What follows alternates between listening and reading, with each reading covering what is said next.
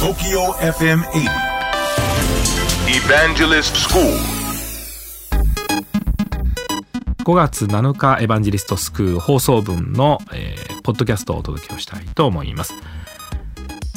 えー引き続きビッグデータということについてね深くお話をしてきました。まあ、若月さんもですねこれからは天気予報を見るとビッグデータを思い出してしまいますという話も番組中でしていましたけど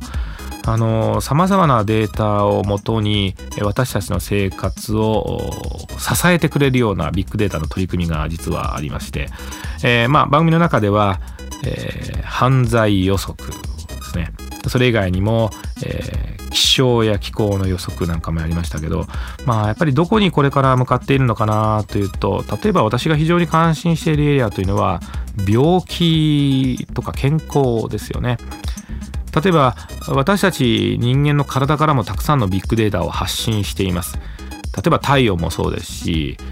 血流に関する例えば血圧であるとかヘモグロビンっていうね血液中のヘモグロビンの濃度であるとか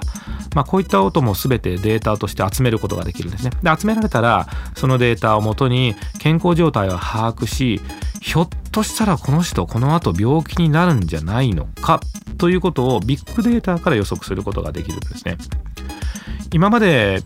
まあ、病気の発見というのはそのべん現場現場の例えば健康診断に行ったりそうですね。人間ドックに行ったりしてその現場現場のこれワンショットっていうんですけどね。ワンショットのデータをもとに健康状況を把握するんですね。例えばレントゲンを取ってあレントゲンにこんな影が映っています。病気じゃないですか。それから健康診断を毎年勤めてる方はねこれは法令で行わなければいけないわけなんですけどそうすると1年に1回しかそのワンショットがないわけですから健康を把握することができないんですね。ところがえこれをもっともっと短いサイクルで、まあ、毎日レントゲンを取るわけにいかないんですけど例えば毎日血圧であるとか血流であるとか毎日体温であるとか、まあ、こういったこともっともっといろんな機器の発達によって私たちの健康状態を詳しく知ることができるわけなんですね。今これは人間に対しては行われていませんが動物ペット家畜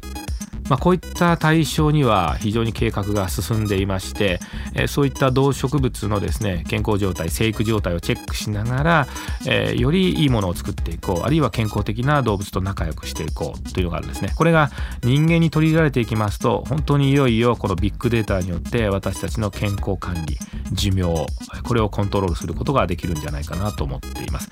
まあ、何がしの新しい発見が必ずビッグデータにはありますからえぜひあのポッドキャストを聞いている方々はですねビッグデータというものが、えこういうものであるという固定概念にとらわれるのではなくてあれこんなデータを集めたらひょっとしたらこんな分析できちゃうんじゃないのかというこういう新しい発想とか知恵をですねぜひ集めていただきたいと思ってるんですね。私たちのアイデアや発想を超えるいろんなテーマでビッグデータをぜひ考えていただきたいと思っています。東京 FM エヴァンジェリストスクールは毎週土曜日深夜12時30分から乃木坂46の若月由美さんと一緒にお届けをしています。皆さんからのご質問にお答えをしたり大変楽しくお届けをしております。ぜひ皆様オンエアの方も聞いていただきたいと思っております。IT をいかに運用するかが求められる現代。武器であり財産でもある情報をどうやって守るかが